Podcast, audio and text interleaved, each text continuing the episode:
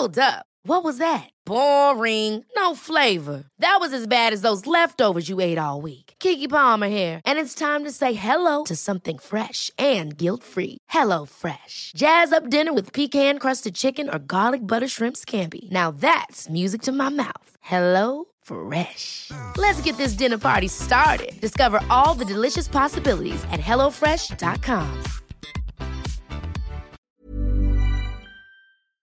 Heraldo Radio 98.5 FM, una estación de Heraldo Media Group, transmitiendo desde Avenida Insurgente Sur 1271, Torre Carrachi, con 100.000 watts de potencia radiada.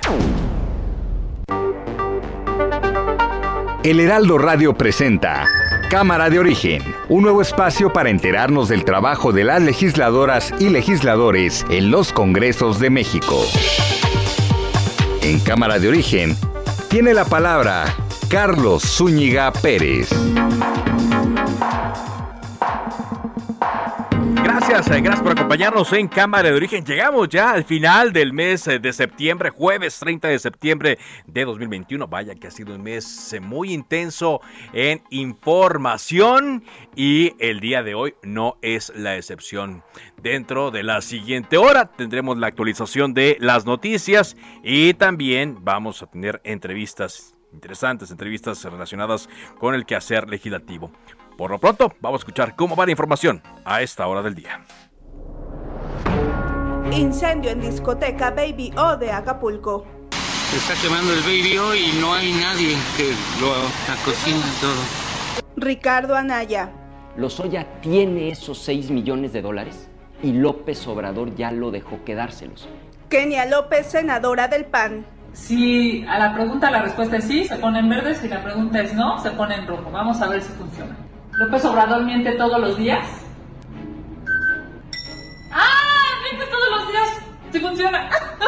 Desde los canales del Estado, señor presidente, le llaman a usted el loco de Macuspana. Sí, pero no me preocupa nada el cura Hidalgo, lo que le decían. pero no solo a Hidalgo, a Morelos, a Juárez. José María Aznar, expresidente del gobierno español. Y ahora me cambia usted toda la cosa y dice usted que España tiene que pedir perdón. ¿Y usted cómo se llama? Dígame usted cómo se llama, por favor. Yo me llamo Andrés Manuel López Obrador. Andrés por parte de los aztecas, Manuel por parte de los mayas, López. Eso, eso es, vamos, es una mezcla. Incas. Azteca, y Obrador de Santander. Vamos. Bueno, vaya, vaya lo que dijo José María Aznar, quien fue presidente del gobierno español del Partido Popular, en este pues, tono burlón sobre el presidente Andrés Manuel López Obrador. Pero bueno, vámonos a la información del día. La Corte Civil de Florida en Estados Unidos asignó hoy un juez y fecha de audiencia para el caso en contra del exsecretario de Seguridad Pública durante el sexenio de Felipe Calderón, el secretario Genaro García Luna, quien está acusado por lavado de dinero, corrupción, entre otros cargos que enfrenta. Hoy la jefa de gobierno Claudia Sheinbaum dice que nadie está pensando en el 2024 y que está enfocada en la capital del país. Esto ante la gira que el presidente Andrés Manuel López Obrador emprendió sobre algunas alcaldías de la Ciudad de México, en donde incluso le levantó la mano. El presidente dijo ayer que era muy buena gobernante Claudia Sheinbaum, pero dice que esto no tiene nada que ver lo que dice Claudia Sheinbaum con el 2024. Hoy el secretario de Seguridad Ciudadana, Omar García Harfuch, aseguró que hay una depuración en el sistema penitenciario y que habrá homologación de salarios, así como servicio profesional de carrera para los custodios. Esto con la reforma que se aprobó, por cierto, en el Congreso de la Ciudad de México para que pasen los sistemas eh, penitenciarios, las cárceles, los reclusorios, mm, bajo el resguardo, bajo el paraguas de la Secretaría de Seguridad Ciudadana. El dirigente de los empresarios de Acapulco, Alejandro Martínez Sidney, informó que la discoteca Baby O fue incendiada por un grupo de hombres armados anoche. Conocimos la información de primera mano, por ahí eh, de las 10, 11 de la noche, de que se estaba quemando esta emblemática discoteca de eh, eh, Acapulco, pero fue hasta hoy que el propio abogado Javier Tejado puso en su cuenta de Twitter que había sido provocado este incendio.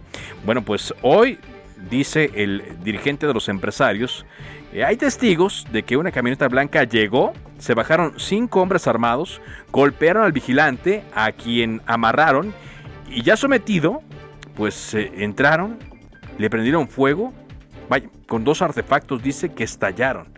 Aquí ve qué es lo que dice la Fiscalía del Estado de Guerrero, que ya está investigando este incendio en la discoteca Baby Por tercera vez consecutiva, el Banco de México aumentó la tasa de interés referencial en 25 puntos base para ubicarla en 4.75%. El cambio aplicará a partir de mañana, día primero de octubre ya, 1 de octubre. Bueno, vámonos con información de la Cámara de Diputados. Iván Saldaña, cuéntanos cómo está el asunto de la integración de las 51 comisiones, porque parece que hubo una omisión ahí del Senado de la República y hoy también eh, hay relación en torno al Instituto Nacional Electoral. Te escuchamos con tu reporte, Iván.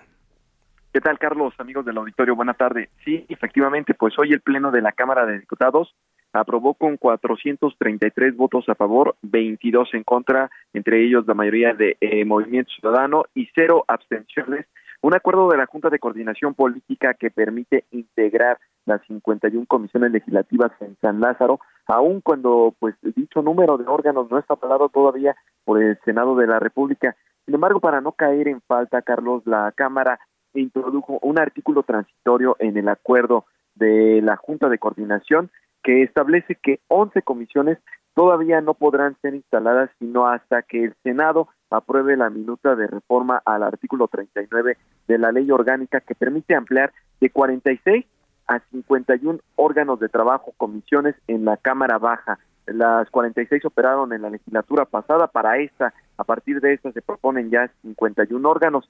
Estas 11 comisiones pues son no pueden todavía entrar instalarse porque fueron modificadas o son de nueva creación una de ellas en el proceso de ampliar el número de las mismas en San Lázaro, por lo que para, instalarse necesitan que se aprueben la reforma y pues entre en vigor. Las otras 40 pues ya podrán operar eh, para esta legislatura, entre ellas importantes como la la de presupuesto, que es la que va a dictaminar el presupuesto de egresos de la federación.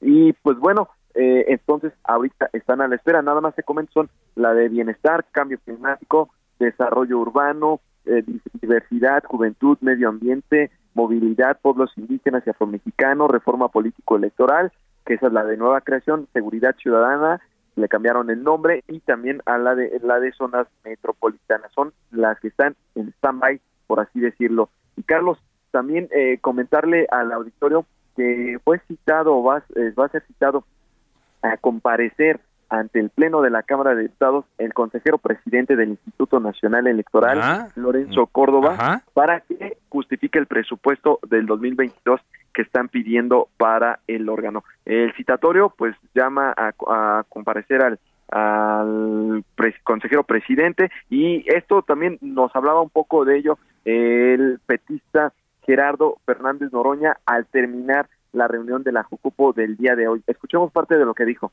A ver. Porque justo el tema central es que nos explique por qué quiere 10, casi 19 mil millones, casi 11 mil millones, si mal no recuerdo, solo para su funcionamiento, casi 4 mil millones de pesos para la consulta y luego quiere 2 mil millones más para una posible consulta adicional, ¿cuál? Con el compromiso de que si no hay otra consulta lo regresa. No, hombre, a ver quién le cree semejante patraña. Entonces sí es muy importante que venga al Pleno y que dé la cara ahí un dato importante, Carlos. Eh, eh, mencionaba también eh, el diputado Gerardo Fernández Noroña que fue este acuerdo avalado por unanimidad en la Junta de Coordinación, es decir, por el voto de los siete coordinadores de las siete bancadas. Entonces, lo confirmó también hace unos momentos Rubén Moreira, presidente de la Junta de Coordinación, dice que es un acuerdo ya avalado. Sin embargo, el coordinador del PAN, Jorge Romero, dijo que todavía no se ha avalado este acuerdo. Ahí, ahí hay una polémica. Hay una contradicción entonces. Una contradicción, pero lo está diciendo ya el presidente de la Junta de Coordinación que está avalado este acuerdo y no hay fecha todavía para que pues venga el consejero presidente, pero tiene que ser antes de que se apruebe el presupuesto que debe de ser por ley a más tardar el 15 de noviembre. Antes del 15 de noviembre. Ahora, sería algo inédito, ¿no? Algo eh, que no se habría dado, porque pues una comparecencia de un eh, presidente del INE no, que yo recuerde, no, no se ha dado. Estas son declaraciones que dio únicamente Gerardo Fernández eh, Noroña, pero como tú nos dices, hay grupos parlamentarios que dicen que no, no están de acuerdo. Y recordamos eh, también que hace poco hubo una reunión, ¿no? Entre el presidente de la mesa directiva y el eh, consejero presidente del INE para ver este tema del presupuesto. Si mal no recuerdo, mañana van a ser dos semanas o tres semanas. Fue un viernes, eso sí me acuerdo. Hace tres semanas, efectivamente, lo dices bien. Y sí, están esos dos temas, una clara confrontación que tiene sobre todo el INE, bueno, más bien eh, los grupos de Morena, el PT, eh, el verde, bueno, el verde se ha mantenido neutro, pero sobre todo Morena y PT en contra de, eh, de INE, de diversas acciones que han tomado. Eso va a ser interesante y pues eh, sí, lo destacas bien también es en el marco de esta de esta confrontación que han tenido y también eh, yo tampoco recuerdo alguna comparecencia eh, del consejero presidente y sobre todo ante el INE y también para explicar eh, este justificar el monto que están solicitando para el próximo año que es que, que se aprueba aquí en la Cámara de Diputados el presupuesto de egresos de la Federación, en este caso el del 2022. Bueno, pues será interesante ver si realmente hay acuerdo o si solamente fue algo que salió del el grupo parlamentario del PT, en particular de Gerardo Fernando Noña. Gracias, Iván, por este reporte. Buenas tardes. Muy buenas tardes. Y en torno al primer tema, por cierto, sí, los eh, senadores ayer eh, tenían que aprobar esta, eh, o alar más bien, esta creación de nuevas comisiones en la Cámara de Diputados, pero no hubo quórum. Se salieron varios legisladores de todos los partidos políticos, ¿eh? De todos se salieron y por lo tanto a la hora que tenían que eh, darle el visto bueno no hubo los suficientes. Y pues eh, ya no iba a haber sesión el día de hoy para poder eh, votarlo, por lo tanto se tuvo que trasladar hasta el martes, pero como la Cámara de Diputados tiene hasta el día de hoy para poder integrar, formalizar la integración, la formación de las nuevas comisiones, pues dijeron vamos a poner este transitorio en que pues sí se crean, pero no será sino que hasta que el Senado dé el visto bueno y esto será hasta el martes. Pero así eh, pues hubo una falta de comunicación allí entre las dos cámaras. Vámonos ahora contigo, Diana, Diana Martínez, reportera del Heraldo de México, con información en torno a Alejandro Gertz Manero, el fiscal de la República. Adelante con tu reporte, Diana. Así es, Carlos. Buenas tardes. Pues el fiscal general de la República, Alejandro Gertz Manero, se reunió este miércoles con su homólogo de Estados Unidos, Merrick Garland, en Washington. ¿Qué pasó en esta reunión? Pues la, la, Fiscalía Mexicana informó que ambos se comprometieron a trabajar en la investigación de casos en la frontera entre estos, aquellos que están vinculados con narcotráfico, tráfico de armas y trata de personas, así como lavado de dinero. También dialogaron sobre las solicitudes de extradición y sobre la necesidad de continuar activamente con este tipo de procedimientos. Gertz Manero y Garland aseguraron que existirá un diálogo bilateral de forma regular y que es fundamental la cooperación entre ambas instituciones. En abril pasado, Gertz y Garland también abordaron, esto eh, lo hicieron vía telefónica en ese momento, abordaron temas también, eh, la cooperación bilateral contra el narcotráfico, también dialogaron sobre el tráfico de armas y sobre la trata de personas, Carlos. Muy bien, pues eh, vamos a ver qué, qué, sale, qué comunicación sale, porque es importante la integración y es importante también el trabajo conjunto entre ambas instancias. Muchas gracias, Diana. Buena tarde. Muy buena tarde. Hoy en entrevista en la mañana, aquí en Heraldo Radio y Heraldo Televisión, con Adela Micha, el secretario de Seguridad Ciudadana, Omar García Harfuch, habló de la seguridad en la capital del país. Él dijo que aunque no están satisfechos, siguen trabajando y eh, explicó algunos de los eh, tramos en los que consiste el programa de cuadrantes aquí en la capital. Escuchamos parte de estas declaraciones de Omar García Harfuch. Repito, no estamos satisfechos, pero también es importante que la ciudadanía sepa en qué sí estamos avanzando. Nosotros llevamos un año y medio, casi dos, con esta tendencia a la baja de delitos, de la gran mayoría de delitos de alto impacto. Hay unos que tenemos todavía estables. En lo que dijo Omar García Harfuch en esta entrevista y también dijo que eh, pues están trabajando de una manera distinta gracias a las reformas aprobadas por el Congreso de la Ciudad de México. Vamos a escuchar parte de estas declaraciones también. Cuando tuvimos la primera evaluación en, del primer trimestre perdón, del 2021 y vimos que sí había varios delitos a la baja, la jefa de gobierno instruyó que bajaran obviamente más en ciertos lugares donde no habíamos alcanzado eh, los mismos índices que en otros cuadrantes. De ahí escogimos, de estos 847 cuadrantes, salieron 126 cuadrantes basado en un análisis de índice delictivo, pero también de violencia. Y de estos 126 cuadrantes que están en siete alcaldías, representan aproximadamente el 40% de la incidencia delictiva. Envió una iniciativa al Congreso de la Ciudad de México misma que agradecemos que fue aprobada por unanimidad. El 20 de marzo del 2020 ya nos otorgan la, la, facultad de investigación y en resumen nos volvemos más útiles para la ciudadanía. Policía de la Ciudad de México, históricamente en más de 100 años, habíamos sido una policía 100% preventiva. Hoy no es así. Nosotros podemos investigar. Desde que ocurre el delito, le damos seguimiento y hay detenciones que sí, continuamos haciendo en flagrancia, pero tenemos ese 20% que es la investigación, donde somos auxiliares del Ministerio Público bueno, lo que dice Omar García Harfuch, el secretario de Seguridad Ciudadana de la Ciudad de México, quien hoy estuvo en entrevista con mi compañera Adela Micha, a quien puede escuchar eh, todos los días de 10 a 12 aquí en Heraldo Radio. Bueno, pues hemos estado platicando aquí en Cámara de Origen con los eh, nuevos integrantes y con quienes presiden las comisiones en la Cámara de Diputados. Hoy nos enteramos que el diputado del PAN, Felipe Fernando Macías fue designado como presidente de la Comisión de Justicia y le agradezco mucho que esté con nosotros el día de hoy. ¿Qué tal, diputado? Carlos, muy buenas tardes. Un saludo enorme a todo el auditorio. Muchas gracias. Eh, pues es un, es un reto interesante presidir la, la, Comisión de Justicia, sobre todo porque cuando hablamos con las personas, cuando se platica con los ciudadanos, cuando se levantan las encuestas, siempre se habla de una, de una falta de justicia. Y hay, por cierto, también mucha tarea pendiente desde el legislativo. ¿Cómo planea entrarle al trabajo en esta comisión, diputado? Totalmente, Carlos. Eh, estoy muy feliz, muy contento, pero al mismo tiempo eh, con una enorme responsabilidad de encabezar esta Comisión de Justicia, que como bien comentas, representa el anhelo de las y los mexicanos por acceder a la justicia. Es, es su derecho y hoy pareciera que es un privilegio muy, muy lejano. Hoy la procuración y el acceso a la justicia es una de las grandes deudas que tiene el Estado mexicano con la gente y voy a luchar con todas mis capacidades, con todo mi esfuerzo, eh, junto con los compañeros y compañeras diputadas de las demás fuerzas políticas para que entre todos el Poder Legislativo abone a esta, a esta enorme causa. Hoy, como tú lo sabes, un gran lastre de nuestro país pues es la, la impunidad, la cifra negra respecto a los delitos, solamente el 5% de los delitos que se cometen se castigan.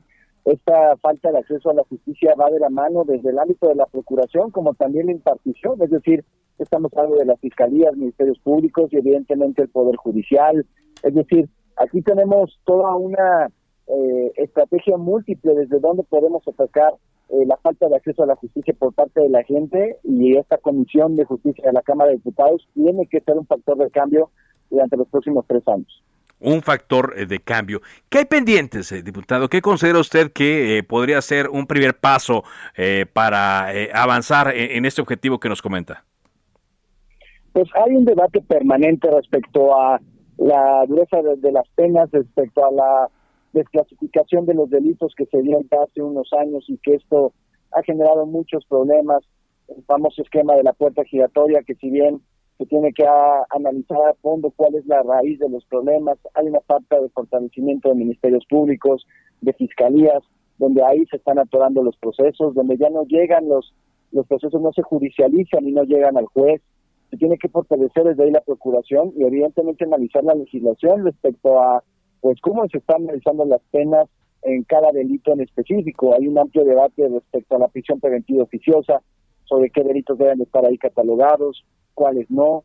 Específicamente en esta comisión, Carlos, tenemos pendiente todo lo referente al Código Nacional de Procedimientos Civiles y Familiares, la legislación en materia de justicia cotidiana, que también es mandato de la Corte, es decir, los conflictos pues prácticamente diarios que se dan en la sociedad, que pueden ser delitos de orden común o incluso hasta administrativos, también ya la Corte nos mandata poderla legislar en lo que se denomina justicia cotidiana, es decir, hay una amplia, amplia gama de, de, trabajo que se va a venir dando en esta comisión y donde lo más importante que queremos garantizar, insisto, es que la gente acceda a la justicia, que también cuando se le violente algún derecho, cuando sea víctima de algún delito, encuentre un marco jurídico favorable a ellos y, en eso nos vamos a dar la tarea, insisto, en el trabajo en conjunto con todas las fuerzas políticas.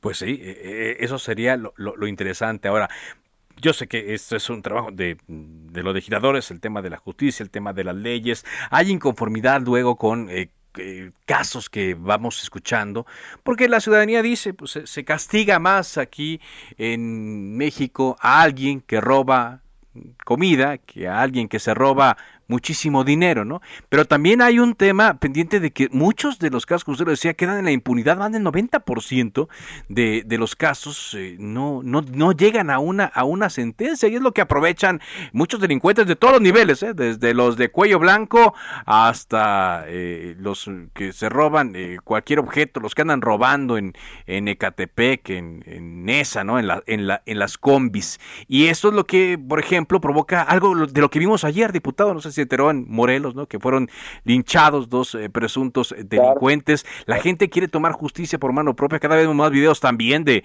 de personas que agarran a ladrones y los patean, los golpean, los dejan ahí semidesnudos y medio muertos. Vaya, e, es una eh, deuda importante, ¿no? La justicia con el pueblo mexicano.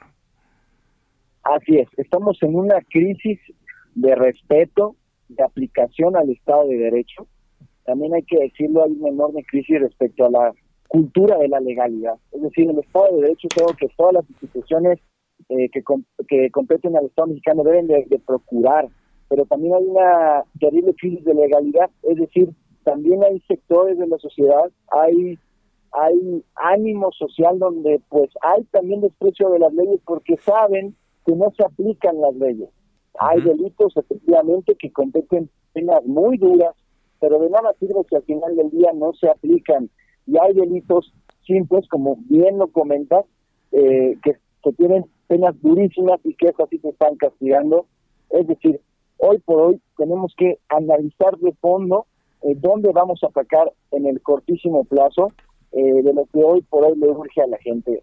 Insisto, hoy el Estado de Derecho y la cultura de la legalidad es algo que debemos de defender, que debemos de decirle a la gente que si es víctima de un delito, que si son testigos de un delito, van a ver los mecanismos y la ley les va a proteger para que se pueda llegar a una sanción. Lo que sucedió ayer en Morelos no es más que síntoma de eso, de que saben que en este país no pasa absolutamente nada a quien está delinquiendo, pero al final del día también, ahí la raíz es terrible porque hoy no sabemos si estas personas que fueron eh, víctimas perdieron la vida a causa de un linchamiento, pues al final día no fueron sujetos de un proceso, de un juicio que realmente garantice que han sido responsables de lo que se le imputaba.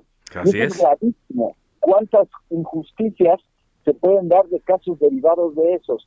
y no nada más es cuestión de las leyes, de lo que nosotros reformemos en las leyes, sino que también debe ir desde la Procuración de Justicia y hay las fiscalías, los ministerios públicos tienen que estar también involucrados en su fortalecimiento. Así es. Pues ojalá, ojalá y así sea eh, diputado y que pues, haya resultados en el sentido, que haya las coincidencias, que haya eh, los factores que permitan que estas pendientes se den, porque si no, más adelante vamos a estar viendo cosas de las cuales nos, nos arrepentiremos. Eh, por cierto, me imagino uno de los diputados más jóvenes, ¿no? De esta legislatura. ¿Qué edad tiene diputado? 35 años, Carlos. Tenemos 35 años. Eh, con todo el ánimo, con todo con todo el, compromiso de poner todo lo que está en nuestras capacidades para, para ayudar a, este enorme reto de, garantizar el acceso a la justicia de la gente. Así es, la seguridad y la justicia, porque es digo, de, de, las deudas eternas que hay hacia la población. Pues éxito entonces, diputado, y ojalá podamos eh, ir platicando conforme avance la legislatura. Claro que sí, Carlos, se viene una legislatura muy intensa y desde la Comisión de Justicia se nos viene mucho trabajo y será un gusto compartirla con, contigo y con toda la auditorio. Claro que sí, muchas gracias, muchas gracias, diputado el eh, diputado que va a ser el presidente de la comisión es, por cierto, de Querétaro, Felipe Macías, diputado del Partido Acción Nacional. De esta manera, como ya escuchábamos hace rato, Iván, pues se aprobó la integración de 40 eh, comisiones ordinarias y está pendiente la conformación de 11 comisiones más a la espera de que el Senado avale las modificaciones a la ley orgánica del Congreso General y esto será seguramente ya el martes después de la falta en la que cayeron el día de ayer cuando pues algunos senadores se fueron y ya no votaron esto, pero ocurrirá seguramente en las eh, próximas, el, el, próximo martes, cuando ya se vuelvan a reunir. Bueno, con esto vamos a ir a un corte comercial. Estamos en cámara de origen. Gracias por sus comentarios. también vamos a utilizar información en torno a Genaro García Luna, por cierto, un personaje mm, que es muy mencionado en las conferencias de prensa eh, mañaneras. Su caso se está llevando a cabo en los Estados Unidos, allá donde está detenido. Le recuerdo mi cuenta de Twitter, arroba carloszop. De la misma forma pueden encontrar en otras redes sociales como Instagram y Facebook. Vamos a una pausa, regresamos con más a Cámara de Origen.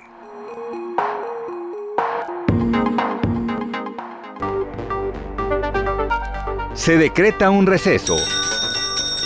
Vamos a un corte, pero volvemos a Cámara de Origen con Carlos Zúñiga Pérez. Heraldo Radio. La HCL se comparte, se ve y ahora también se escucha.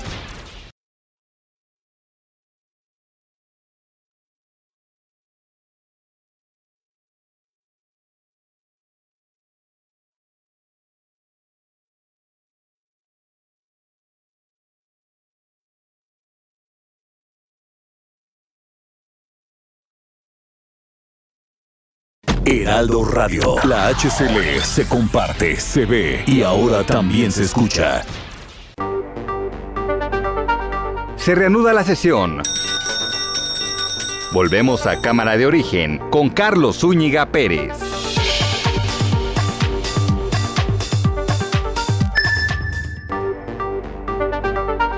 Contacte a Carlos Zúñiga Pérez en Twitter, Facebook e Instagram como arroba carloszup.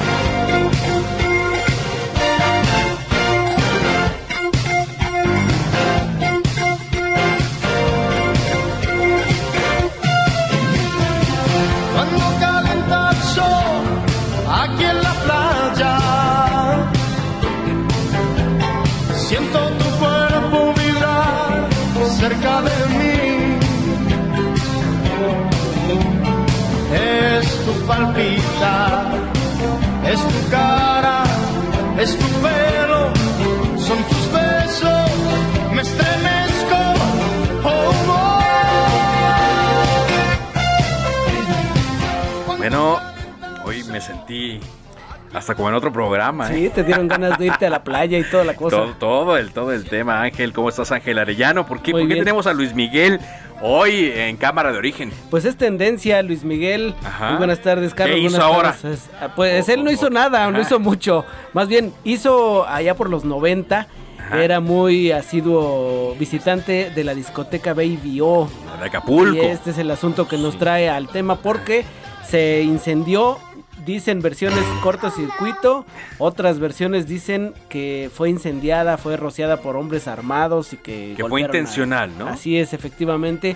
Y este asunto está en tendencia. Es el asunto que le traemos. Oye, y fíjate que dentro de las cosas que se suben está una imagen de... Una, una escena de una película de Luis Miguel cuando era un niño todavía.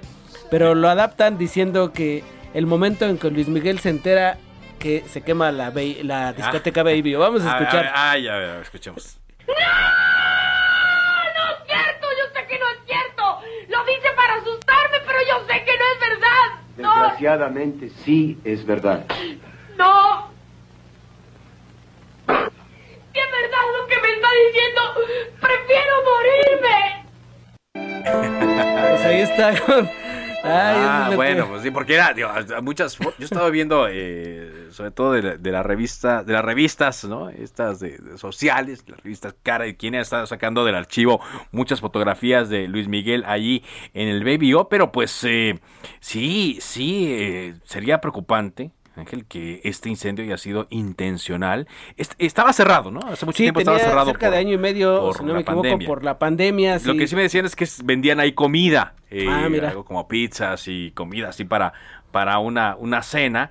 Y eh, no, no se entendería la razón de que lo hayan incendiado porque, de acuerdo al dueño que estado en algunas declaraciones, Eduardo César Mann, pues no había recibido amenazas, no había eh, sido objeto de extorsiones o de cobro de piso. Entonces, llama la atención la, la, versión que ha surgido de que llegaron unas personas, hoy nos dicen que llegaron con bidones de combustible, otros dicen que llegaron con artefactos explosivos, que luego estallaron y que después provocaron el incendio, pues aquí será un trabajo especial, ¿no? Para la Fiscalía del Estado de Guerrero, que tendrá que decidir que, aparte esto se inscribe también en el cambio de gobierno en, el, en, en, Acapulco, ¿no? el gobierno municipal, y próximamente en el del gobierno estatal. Exactamente. Ya llegar Todo, todo puede estar relacionado, ya ves que son mensajes que a veces envían ciertos grupos y pues son daños, como dirían, daños colaterales, pues, pero son mensajes que se envían. y decían que, que, pues esta discoteca, decía el, dueño, que lo mejor que pudo haber pasado es que estuviera vacía, si no, pues hubiera ocurrido otro Lobombo o el Casino Royal, Sería una tragedia muy grande. Afortunadamente solo quedó en, en un tema eh, físico, ¿no? material. y otro de los temas de, ahora que estamos hablando del Casino Royal, fíjate que ya rindió protesta Luis Donaldo Colosio como el alcalde de Monterrey, Nuevo León. Dice que promete ir contra la corrupción, el influyentismo y que va a poner al centro del trabajo a la ciudadanía. Este alcalde regio. Es una de las notas que más ha llamado la atención de nuestro portal Heraldo de México. Lo mismo que por supuesto la, la de Baby O que ya le hablábamos. Y otra de las que ha generado bastante interés es que el Metrobús aquí en la Ciudad de México, en la línea 1, 2 y 3, va a tener un nuevo sistema de pago. Va a ser el pago en efectivo, pero también se va a poder pagar con tarjeta. Ándale, tú, tú que aquí no traes morralla, ya, ya, ya, ya, pues. Óigale, este, pero es importante que hay que tener la tarjeta, ¿eh? La tarjeta. Sí, claro, o sea, tienes que traer la tarjeta multimodal, ¿no? Esa que sirve para todos los sistemas de transporte. Y para recargarla puede ser ya con, con, una tarjeta de débito o crédito también. Sí, oye, qué desesperante cuando le metes un billete y te lo regresa, y te lo regresa. Está regresando y todo. Nunca, nunca yo he encontrado la explicación de a qué se debe. Y luego lo, lo, lo, lo, estás alisando y lo pones por una cara y lo pones otra, etcétera. Y, la fila ya atrás como 20 atrás de ti, Carlos. Bueno, oye, finalmente, un otro tema que ha llamado mucho la atención es las de, la declaración que hizo el expresidente del gobierno español, José María Aznar, que se mofa de la disculpa que exige airadamente el presidente Andrés Manuel López Obrador. Vamos a escuchar cómo lo mencionó el expresidente del gobierno español. Cambia usted toda la cosa y dice usted que España tiene que pedir perdón. ¿Y usted cómo se llama? Yo me llamo Andrés Manuel López Obrador. O sea, Andrés por parte de los aztecas, Manuel por parte de los mayas, López. Eso, es, vamos, es una mezcla. Incas. y Obrador de Santander, por, mayor, Si no hubiesen pasado algunas cosas, perdone, usted no estaría ahí, ni se podría llamar como se llama, ni podría haber sido bautizado. Pues es parte de las sistemáticas descalificaciones y burlas que ha recibido el presidente por, este, por este tema. Este, Lo este dijo José María Aznar esto en España, en Sevilla, ¿no? Allá estaba eh, dando una eh, conferencia y le preguntaron del tema. Y bueno, pues a la burla de Aznar, como escuchamos, al final hubo aplausos incluso eh, pues eh, se retrotrajeron otras declaraciones de la presidenta de la Comunidad de Madrid, Isabel Díaz Ayuso, quien también criticó esta semana la carta que el Papa envió a México en la que invita a sanar las heridas del pasado, diciendo que le sorprende que un católico que habla español reflexionara sobre los pecados de la Iglesia Católica en la conquista. Oye, por cierto, quien también ya habló sobre estas declaraciones es Ignacio Mier, el coordinador de los diputados de Morena, ¿no? Quien dijo que José María Aznar hace honor al origen de su apellido que cuida asnos. y creo que se convirtió en uno de ellos. Qué fuerte, ¿no? Qué fuerte se llevan. ¿No? Bueno, eh? ese, eh, porque, o sea, detallando también lo que dijo eh, respecto a los apellidos del presidente, José María Aznar dice, Aznar, de origen aragonés, coma, de latín asiniarius, el que cría o cuida asnos. Así que el origen es destino, se convirtió en uno de ellos pero al señor Mier no le fue bien con la respuesta de algunos seguidores en Twitter. Bueno, ya mejor no entramos, porque si no, no vamos a acabar nunca. No, mejor espérate a la mañanera, este, Carlos. A ver qué dice mañana. a ver qué dice mañana, ¿no? Bueno, es la información que te tengo esta tarde. Gracias. A, ti, usted. Gracias. Ángel Arellano. Vamos ahora a escuchar información del Tribunal Electoral del Poder Judicial de la Federación en torno a la elección en Michoacán. Misael Zavala, te escuchamos. Adelante. Buenas tardes, Carlos. Buenas tardes al auditorio. Efectivamente, durante la madrugada de hoy, los siete magistrados que integran la Sala Superior del Tribunal Electoral del Poder Judicial de la Federación ratificaron los triunfos del morenista Alfredo Ramírez Bedoya en la gubernatura de Michoacán y también de Samuel García de Movimiento Ciudadano en la gubernatura de Nuevo León. En ambos casos se desecharon las demandas y juicios de manera unánime en una sesión virtual que se alargó hasta las tres de la madrugada de este jueves. En cuanto a las elecciones de Michoacán, Carlos, el PRD había interpuesto un juicio para pedir la anulación de la elección debido a la presión que ejercieron algunos grupos de la delincuencia organizada en las votaciones del 6 de junio. En ese sentido, los magistrados sí precisaron que hubo un contexto de crimen organizado en Michoacán, pero no se acredita una situación de violencia generalizada o con impacto en la elección por parte de los grupos criminales. Eh, en el caso de Nuevo León, eh, eh, también el PRD había interpuesto el juicio para anular la elección bajo el argumento de que se vulneró la equidad en la contienda y se registró violencia política de género, y así violencia eh, también en la veda electoral. También los perredistas exigieron anular la elección, por supuesto, rebase de topes de gastos de campaña de Samuel García. Sin embargo, la Sala Superior desechó cada una de las demandas, incluso una queja por propaganda ilegal en redes sociales, así como la anulación de algunas casillas de la elección del 6 de junio en algunos distritos de Nuevo León. En ambos casos, tanto de Samuel García y, Alfredo Ramírez Bedoya, rendirán protesta como gobernadores de sus estados en los próximos días. Hasta aquí la información, Carlos. Muchas gracias. Sí, ah, ya casi al final. Entonces, ya casi en en el cierre, barriéndose en safe, como dirían los beisbolistas, es que se da este, este aval. Muchas gracias por la información. Avanzamos en cámara de origen cuando son las 4 de la tarde con 40 minutos, tiempo del centro de México. Después de la pandemia, pues hay muchas cosas que hacer, muchas cosas que restablecer, muchas maneras en las que se puede apoyar para fortalecer al turismo, una de las eh, fuentes económicas de México. Y hay una propuesta que se está haciendo en torno a recuperar el liderazgo de México en esta materia. Por eso agradezco mucho que esté con nosotros Laura Barrera Fortul, diputada del Partido Revolucionario Institucional. ¿Qué tal, diputada? ¿Cómo está? Gracias, Carlos. Buenas tardes. Al contrario, gracias por permitirme tener este espacio contigo y tu auditorio. Pues eh, le decía, ¿no? En, la introducción que eh, la pandemia eh, pegó a todos por igual. No hay un ser humano de este planeta que no haya sido afectado, pero en actividades económicas, vaya que le pegó mucho al turismo, eh, diputada. ¿Qué propuestas hay desde la Cámara de Diputados para poder eh, ayudar a esta, que le llaman la industria sin chimeneas, a, salir de este atolladero? Efectivamente, la industria turística fue una de las más afectadas, cayó en 45% la, la visita de los turistas internacionales y casi en el 60% el turismo doméstico. Como tú sabes, eh, más del 95% de las empresas turísticas son micro y pequeñas, eso quiere decir que tienen menos de 10 empleados y es nuestra tercera fuente de ingresos. Entonces, bueno, pues toda nuestra solidaridad a un sector que nos requiere unidos, sin colores, sin partidos, trabajando justamente para dar soluciones y tener un plan emergente. la nueva composición de la Cámara le permite a la Comisión de Turismo regresar al grupo parlamentario del PRI y desde el primer día hemos presentado una serie de iniciativas que no se nos ocurren, Carlos, son iniciativas que el sector nos la demanda, el Consejo Nacional Empresarial Turístico, el CENET, nos hizo una presentación justamente para darnos este plan emergente. La primera es una modificación a la Ley Federal del Trabajo para establecer días de descanso asociados. Fíjate que los puentes tienen un beneficio económico muy importante. El primer puente del año, que es el de febrero, tuvo una derrama económica reportada por la Secretaría de Turismo de más de 4 mil millones de pesos. el de este año, 2020.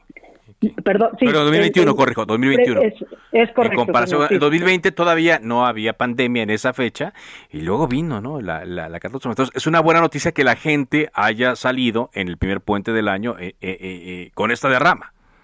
Así es, y reportó más de 4 mil millones de pesos. Entonces, la intención es que el primero de mayo sea aplicado el primer lunes de mayo. Ah, ok. Correcto. Y la segunda es que el 27 de septiembre, que como lo acabamos de, de, ver, es el aniversario de la consumación de la independencia y también coincide que es el Día Mundial del Turismo, se aplique al primer lunes de octubre. Entonces tengamos un par más de, eh, de estos Ah, puentes y de estos... Esa es una propuesta bueno, interesante en la que me gustaría detenerme porque ya sabe, este tipo de, de- temas siempre le interesa a nuestro auditorio. Entonces, el día primero de mayo no es un día eh, eh, de puente, ya, ya ni siquiera tampoco es festivo, ¿no? Ya, eh, no sé si todavía se considera así. Como tal, Sí el día, el día uno, ¿sí es festivo? Eh, sí es festivo. Es que ya sabes que aquí nosotros trabajamos caiga- todos los días, ¿no? Claro. Sí. No, el primero de mayo sí está fe- eh, festivo en el calendario, sin Ajá. embargo, no tiene, o sea, el día que caiga, pues es el día que dejaste de trabajar. Claro, incluso ¿no? sea sábado o domingo, digo, ay, ay, te- se- se- a- así se queda, ¿no? Pero entonces su propuesta es que, al igual que el eh, 5 de febrero, se pueda mover a un lunes para que se haga un puente. Ahí te va. El primero de mayo caiga en el día que caiga, el día feriado sea el primer lunes de mayo, para que tengas los tres días de descanso y de esta manera pues se tiene certidumbre sobre los, los días de asueto y esto reduce inclusive el ausentismo y se puede planificar de mejor modo pues tanto la industria como las vacaciones. Muy bien. Luego, por otro lado, el 27 de septiembre pueda ser un día de asueto que ahorita no existe y se vaya al primer lunes de octubre. ¿correcto? Entonces Sí. también tienes tres nuevos días. Y la segunda propuesta, bueno, en este paquete es que el primero de enero, el 16 de septiembre y el 25 de diciembre, cuando caigan en domingo, el descanso asociado sea el lunes, es decir, el día consecuente. El día consecuente, así es, cuando sea el fin de semana, que eh, no va a ser este año, por ejemplo, sería en el del 2022, que ahí estos, eh, cuando menos el primero de enero y el 25 de diciembre sí caerían en fin de semana, se puedan mover. ¿Qué tendría que ocurrir, eh, diputada? Estoy platicando con Laura Barrera, diputada federal del PRI, eh, para que esto sea una realidad. ¿Cómo se discutiría, cómo se propondría? Ya está inscrita la iniciativa. Ajá. Esta semana, eh, la próxima semana se instalan las comisiones y entonces el presidente tiene que convocar a que se discuta esta minuta y de ahí dar un sentido, esperemos positivo, que podamos conjuntar los esfuerzos y hablar de los beneficios con todos los partidos y de ahí se va al Pleno, ahí se vota, esperemos también que a favor, de ahí se va al Senado y de ahí se vota también. Entonces, bueno, es un protocolo Sí. y una logística que hay que seguir, pero yo estoy segura que, que bueno, habrá, habrá enorme sensibilidad, insisto que somos la tercera, la- es la tercera fuente de ingresos de este país Sí. y el sector nos requiere a todos unidos. Ahora, pero sí, hay- sí habría consenso, porque yo me acuerdo que al principio el presidente Andrés Manuel López Obrador se quejaba mucho de estos puentes, sobre todo el del, del 21 de marzo, ¿no? Que decía que ya no se celebraba a eh, Benito Juárez. Y eh, después ya no dijo nada, ¿no? Como que le explicaron los beneficios de, de, de estos eh, puentes, los beneficios económicos y más después de, de la pandemia. ¿Cree que haya el consenso eh, eh, suficiente para poder sacar esta iniciativa? Pues apelamos a la sensibilidad. La verdad es que tienen una deuda muy pendiente con el sector. A ver, este gobierno recibió al turismo con la cancelación del aeropuerto, con el tren Maya, que tiene el 97% del presupuesto de la Secretaría de Turismo, con la eliminación del programa de Pueblos Mágicos, que tenía más de 520 millones de pesos, con la eliminación del Consejo de Promoción Turística de México, una institución que tenía 21 años de historia, 122 expertos, más de 23 oficinas en el extranjero. Pues bueno, yo creo que de verdad hay que hacerle ya de manera seria un guiño al sector que tiene más de 4 millones de empleos, que aporta más del 9% del PIB, que genera empleos más para mujeres y para jóvenes, y más en condiciones de pandemia. Tenemos dos responsabilidades con los mexicanos. Uno, generar las condiciones de salud y dos, la reactivación económica. Y este es el camino. Entonces, bueno, pues les vamos a ir a explicar con mucho respeto y mucha conciliación que esta es una gran oportunidad para que se puedan generar durante estas fechas más de cuatro mil y cinco mil millones de pesos de derrama económica, Pues sí, como lo están ajá. haciendo, Carlos, otros otros países. A ver, Sí, exacto. Alemania.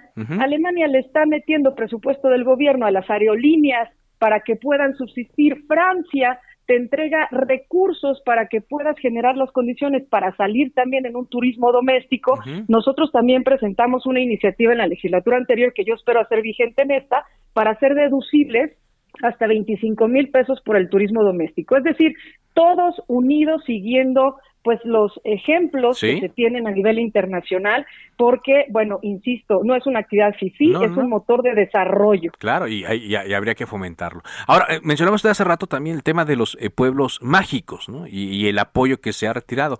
Porque yo cada vez veo, afortunadamente, más personas. Ahora, con este auge de las redes sociales, sobre todo de Instagram y de TikTok, pues mucha gente que ha aprovechado, ¿no? Para irse a los pueblos mágicos y que con esta exposición que se da en las redes sociales, puede que más personas quieran ir. a, Yo quiero una fotografía aquí, yo quiero una fotografía allá, etcétera. ¿Cómo va el asunto de los pueblos mágicos? Mira, para dar contexto a tu auditorio, el, pro- el programa de Pueblos México se crea en el 2001. Después se ven los beneficios, o sea, incrementaron casi el 23% del empleo formal en las localidades que fueron designadas con estas características que lo reconocían sobre los demás. De los más de 2.000 municipios empezaron con los primeros 10, 15 y en la última, en la anterior administración cerramos con 121 pueblos mágicos.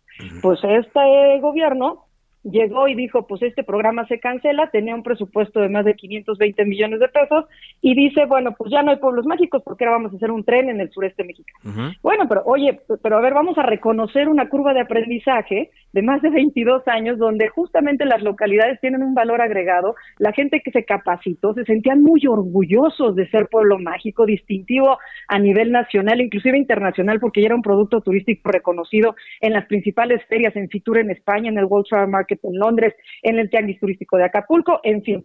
Hemos hecho infinidad de exhortos al gobierno federal para que regrese el presupuesto que se tenía, ya no digas que lo aumente, los más de 520 millones de pesos. Y ahora, este 5 de octubre, la próxima semana, es el Día Nacional de los Pueblos Mágicos, pero es letra muerta. Si no les damos presupuesto, Pues sí. pues poco tendremos que celebrar, porque ¿qué se hace? Se, arregla la imagen urbana, se genera cableado subterráneo, se genera capacitación para los prestadores de servicios turísticos. Es decir, hay toda una transversalidad de proyectos y programas y de ejecución de acciones para que sigan siendo los principales destinos competitivos, inclusive en materia de seguridad, tienen un reforzamiento importante, pero bueno, sin recursos, pues son buenas intenciones. Sí, solamente buenas intenciones, pero pues, por lo pronto los retos eh, ahí están y la necesidad de, de la población. Bueno, pues eh, estaremos atentos a las iniciativas eh, cuando se discutan y en su caso se aprueben. Por lo pronto, le agradezco mucho esta entrevista, diputada. No, al contrario, gracias a ti por el interés. Esperemos darles pronto buenas noticias y tenemos que reinventar al sector a la sana distancia y sobre todo, insisto, pues hacer un esfuer- esfuerzo extraordinario porque nuestra competencia lo va a hacer y no podemos quedarnos fuera del mercado. No, gracias. Carlos. Gracias, la diputada federal del PRI, Laura Barrera Fortul. Que por cierto, eh, los eh, puentes eh, que, que se hacen, eh, sí, sí, sí ayudan, ¿no? Sí, sí aportan. Y eh, los turistas ya están acostumbrados, ya se están acostumbrando a estas eh, nuevas reglas, a estas nuevas disposiciones, a esta nueva forma de salir en el propio país con el tema de la sana distancia, con lo que tienen que hacer en los hoteles o ahora en eh, los Airbnb que también han florecido mucho y que también generan eh, un eh, ingreso a muchas familias que también eh, pagan impuestos, estos servicios, los taxis, los tours, etcétera. Vaya, eh, es uno de los eh, eh, sectores más golpeados por la pandemia y su recuperación, su recuperación todavía está en trayecto. Bueno, hoy es 30 de septiembre, decíamos último día del mes y como ya habíamos platicado aquí en Cámara de Origen, entra en funciones la nueva legislatura del Congreso de Tamaulipas con toda la expectativa eh, que se genera, ya que Morena es el partido que tiene la mayoría. ¿Cómo fueron las cosas? José Hernández, corresponsal de El Herado de México en, eh, Tamaulipas el día de hoy. Adelante con tu reporte. Muy buenas tardes para ti y todo el auditorio. Los miembros de la sexagésima quinta legislatura del Congreso de Tamaulipas rindieron su protesta con lo cual a partir de mañana se quedará instalada la nueva legislatura. Se tiene previsto que el gobernador Francisco García Cabeza de Vaca asista a la sesión de la instalación en un congreso en el cual su partido no es la mayoría. Eh, la nueva legislatura del Congreso queda integrada por 18 diputados de Morena, PAN 12, PRI 3, PT 2 y uno de Movimiento Ciudadano. Pero deja, Carlos, te platico que antes apenas habían rendido protesta los nuevos los legisladores de la eh, los eh, sexagésima quinta legislatura y ya salieron divididos. Resulta que apenas rindieron protesta y dos diputadas de Morena se eh, decidieron renunciar al partido, a su bancada y pasaron a incorporarse al grupo parlamentario de Acción Nacional. Luis René Cantú Galván, coordinador del grupo parlamentario del PAN en el Congreso, y una bienvenida a las exmorenistas Leticia Sánchez Guillermo y Lidia Martínez López para incorporarse a este grupo, quienes sostuvieron que bajo las actuales circunstancias los gobiernos de Morena continúan sin atender las demandas ciudadanas. Con ello, el PAN tendrá en el Congreso eh, 14 legisladoras y, y, Morena se queda con 16, con lo cual los legisladores tendrán de Morena tendrán dificultades para sacar adelante las iniciativas que presentan. Desde la anterior legislatura, la diputada Leticia Sánchez Guillermo ya había externado su distanciamiento de Morena debido a las constantes confrontaciones con el alcalde de Matamoros, Matamoros Mario López Hernández. Bueno. A la vez Sí, sí, José, te, tengo que cortar porque ya casi despedimos, pero ya habíamos platicado aquí, estamos atentos a lo que ocurrirá, sobre todo con el futuro político del gobernador Francisco Javier García Cabeza de Vaca. Gracias, José.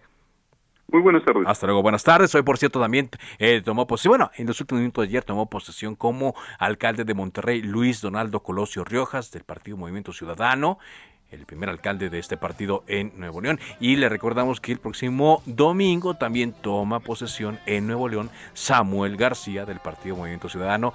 Eh, va a estar Adán Augusto López Hernández como representante del presidente en esta toma de posesión. De esta forma llegamos a la parte final de Cámara de Origen. Gracias por habernos acompañado. Les habló Carlos Zúñiga Pérez. Le invito a que continúe en Heraldo Radio con referente informativo. Por ahora es cuanto.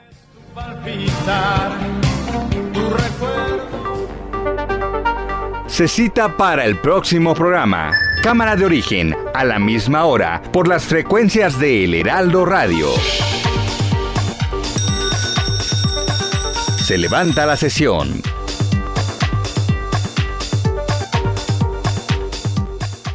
Heraldo Radio. La HCL se comparte, se ve y ahora también se escucha.